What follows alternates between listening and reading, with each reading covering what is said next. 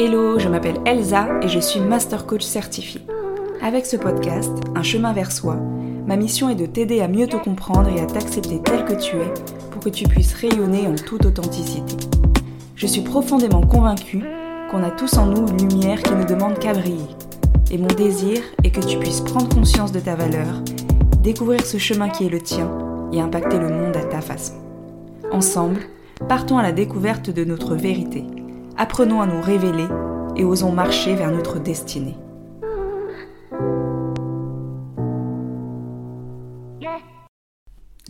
Hello hello, comme d'habitude je suis absolument ravie de te retrouver pour ce nouvel épisode. Avant de rentrer dans le vif du sujet, j'avais envie de te lire un témoignage que j'ai reçu de Solène. Elle nous dit Les podcasts sont travaillés et intéressants. Elle ose aborder des sujets qui touchent beaucoup de monde mais qui ne sont pas assez exprimées, qui aident à mieux se comprendre et à avancer sans avoir peur. Elle s'est motivée, à mieux s'écouter et prendre des directions qui nous apportent un bien-être. Merci pour ça, et on en veut d'autres. Je recommande. Merci beaucoup Solène pour ton commentaire. Et j'en profite pour, euh, pour te redire à toi qui m'écoutes, qui n'a peut-être pas encore comme Solène laissé de commentaire, à te dire que tu peux le faire sur Apple Podcast, tu peux aussi me laisser 5 étoiles sur Spotify ou tout simplement m'envoyer un message via mon Instagram. Ceci étant dit, rentrons maintenant dans le vif du sujet. Ces dernières semaines, il y a une thématique qui est revenue pendant mes coachings. Un sujet que je n'ai pas encore traité jusqu'à présent. Et je me suis dit que du coup c'était le signe que je devais le faire. Comme tu as déjà pu le voir avec le titre de l'épisode, il s'agit de la comparaison.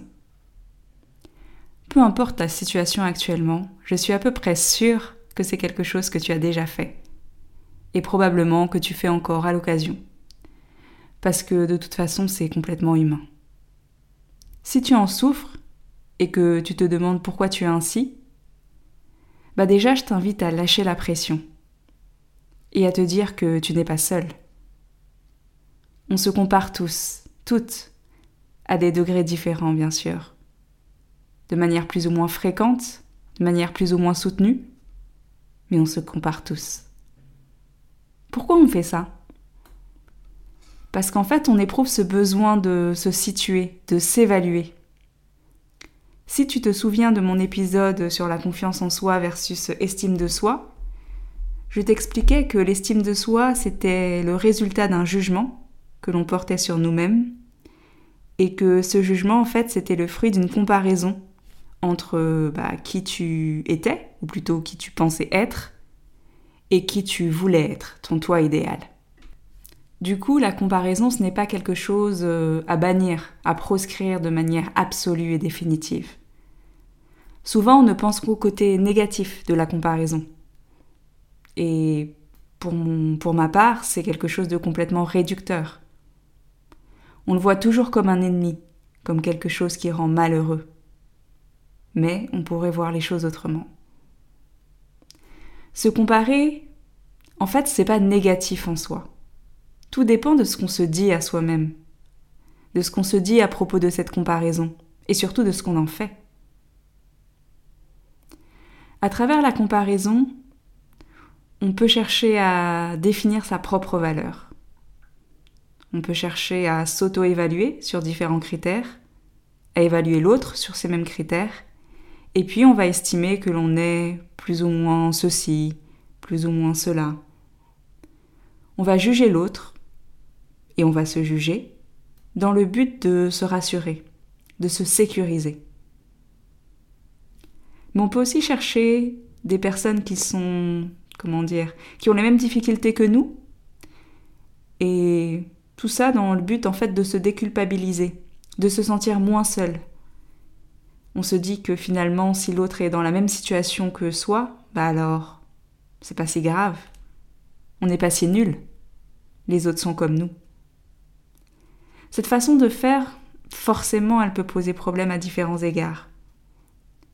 Tout d'abord parce que l'individu il définit sa valeur non plus par rapport à lui, par rapport à qui il est véritablement, par rapport à ses qualités intrinsèques, mais il définit sa valeur à l'extérieur de lui-même. par rapport aux autres. Or, notre valeur, elle doit se trouver à l'intérieur de nous. La chercher à l'extérieur, finalement, c'est le meilleur moyen, la meilleure façon de la rendre euh, instable, fragile. De plus, une telle attitude va de pair avec ce qu'on appelle un mindset fixe. Je ne sais pas si cette expression te parle, mais c'est-à-dire que tu vas émettre un jugement à un instant T, et on va estimer que bah, c'est une vérité absolue, immuable. On va dire que l'on n'est pas intelligent, que l'on n'est pas belle, que l'on a moins de confiance en soi, et on va considérer finalement que toutes ces choses sont vraies. On va les constater avec euh, jalousie, avec déception, et surtout avec une certaine impuissance. Et c'est ça le mindset fixe. Se dire que finalement les choses ne peuvent pas changer, et qu'elles sont comme ça en fait. Qu'on n'a pas la main sur les choses, qu'on ne peut pas les changer. Comme si aucun progrès n'était possible, comme si on ne pouvait pas sortir de cette situation, comme si tout était bloqué. Lorsque l'on se compare avec le désir secret de se rassurer, c'est souvent le contraire finalement qui se produit. Car il y a toujours une personne plus intelligente, plus confiante, plus belle, il y a une chose que l'on ne prend pas en compte lorsqu'on se compare, et notamment de la manière euh, néfaste, si je peux dire. Parce qu'on va se comparer à une autre personne. Mais en fait, on ne va pas vraiment se comparer à la même chose. C'est vrai, on connaît tout de soi, ou quasiment. On connaît nos coulisses, on connaît notre contexte, nos passés, nos quotidiens, nos difficultés également, et puis nos forces, nos aspirations. Mais en vrai, qu'est-ce que tu connais vraiment de l'autre? Ce qu'il veut bien te montrer. Et c'est quelque chose que l'on observe notamment sur les réseaux sociaux. Les individus publient ce qu'ils veulent. Ils choisissent de nous montrer tel ou tel aspect de leur vie. Et même les moments de vulnérabilité sont souvent choisis aussi avec soin. Donc quand tu te compares à l'autre, en fait, tu n'as qu'une partie de l'équation. Et du coup, tu ne, te compares pas forcément à ce qui est comparable. De plus, on est tous différents. On a tous notre chemin de vie, nos expériences. Ce qui fait que la comparaison n'est pas euh, exacte dans 100% des cas. Prends conscience de ça. D'ailleurs, j'ai une petite anecdote à te raconter. Au tout début de mon activité, quand je n'avais à peine qu'une centaine d'abonnés sur Instagram et qu'une seule cliente, j'avais rencontré une personne avec une communauté de 40 000 abonnés. Et je l'ai enviée, tu sais. Je me disais qu'elle avait de la chance, qu'avec cette communauté tout devait rouler pour elle, que si j'étais à sa place, je me sentirais tellement fière, tellement heureuse. Et puis, je ne sais plus comment exactement, mais j'ai fini par découvrir que bah, cette personne, elle n'arrivait pas à vendre. Et là, le mythe s'est écroulé. Tu sais, parfois tu fantasmes la vie des autres, alors que ce n'est pas si rose. Tu la fantasmes et tu te fais des nœuds au cerveau, tu te fais du mal, alors qu'il n'y a pas de raison du tout.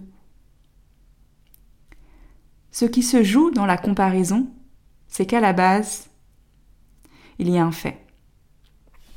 Quelque chose que l'on va remarquer. Ça va être comme dans mon exemple un nombre d'abonnés, une situation financière ou une situation de couple, peu importe. Mais ce fait, cette circonstance, va générer chez toi des pensées qui, dans le cas d'une comparaison nocive, vont être euh, bien sûr négatives. Et de là, bah, tu vas te dire que tu es nul, que tu n'y arriveras pas, que tu auras toujours des difficultés dans ta vie, par exemple financière ou amoureuse, ad vitam aeternam. Ces pensées, elles vont provoquer des émotions désagréables, inconfortables. Si tu as écouté mon épisode Le secret du développement personnel, alors je parie que tu vois où je veux en venir. Ces pensées, ces pensées désagréables que tu vas déclencher, elles vont entraîner des actions qui, au vu de ce qu'on a dit avant, risque même d'être finalement de l'inaction. Et de cette inaction provoquera une absence de résultat. Ou dans tous les cas, pas vraiment le résultat souhaité. Mais si tu changes tes pensées, si tu arrives à reprogrammer ton cerveau et avoir des pensées plus euh, positives, des pensées aidantes, tous les autres éléments du modèle finalement, à savoir tes émotions, tes actions et tes résultats, vont aussi changer. Je disais au tout début de ce podcast que la comparaison n'était pas forcément négative. Elle peut être un moteur aussi, si tu te sers de la comparaison comme une motivation, une force pour avancer. La comparaison, elle peut être aussi une auto-évaluation, mais quelque chose de non figé, quelque chose qui peut évoluer. Et c'est le concept de mindset de croissance. Contrairement au mindset fixe qu'on a vu tout à l'heure, ici, tu penses que les choses ne sont pas immuables, qu'elles peuvent évoluer. Si tu te considères comme euh, moins bien que quelqu'un d'autre à un instant T, par exemple sur la prise de parole en public, ce n'est pas une fin en soi en fait. Tu peux décider de te morfondre, mais tu peux aussi décider d'en tirer des enseignements d'observer plus, d'observer positivement comment fait cette personne. Ça te donne aussi l'assurance qu'en fait c'est possible. Ça te donne un modèle. Tu as le choix de tes pensées. Tu peux penser que tu es nul ou tu peux penser que tu peux t'améliorer. Je n'ai pas dit que c'était facile. Et ce n'est pas forcément facile d'ailleurs. Mais tu sais, tu peux le faire. Tu vas probablement devoir passer par des pensées intermédiaires, plus accessibles, avant d'arriver à ce que tu souhaites. Mais en t'y attelant le plus tôt possible, tu commenceras à voir les effets rapidement. La comparaison n'est pas forcément l'ennemi. Elle met le doigt sur ce que tu souhaites, là où tu as encore à progresser, et elle peut même te donner des billes sur comment y arriver, grâce à un modèle justement.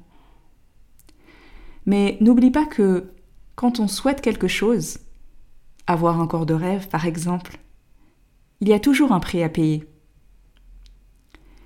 Qui peut être euh, aller à la salle tous les jours, ne manger que des légumes. Bon, ok, je caricature, mais tu vois l'idée.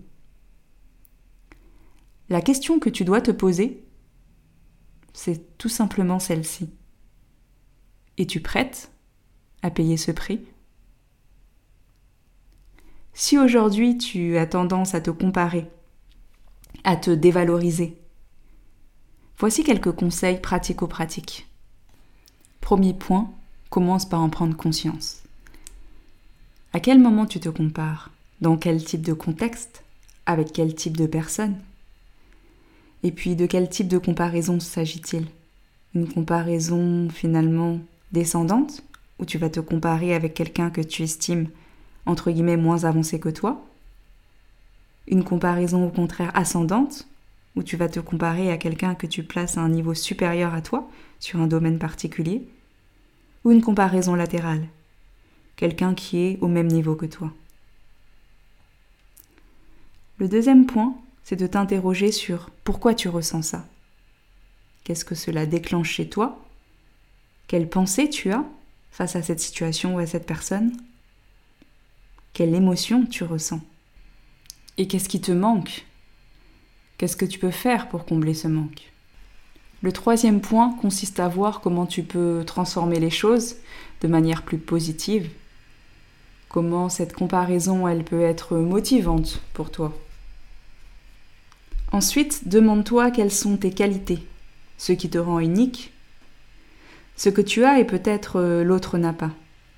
Et pratique la gratitude. Et enfin, fais une pause dans tes réseaux sociaux. Tu n'as pas besoin de voir la vie parfaite et instagrammable de tout le monde. Octroie-toi une pause. En conclusion, je dirais que, contrairement à l'image négative que l'on a de la comparaison, ce n'est pas toujours quelque chose qui nous plombe. Tout dépend de ce qu'on décide d'en faire. Et si la comparaison avec les autres est douloureuse, alors compare-toi à toi-même.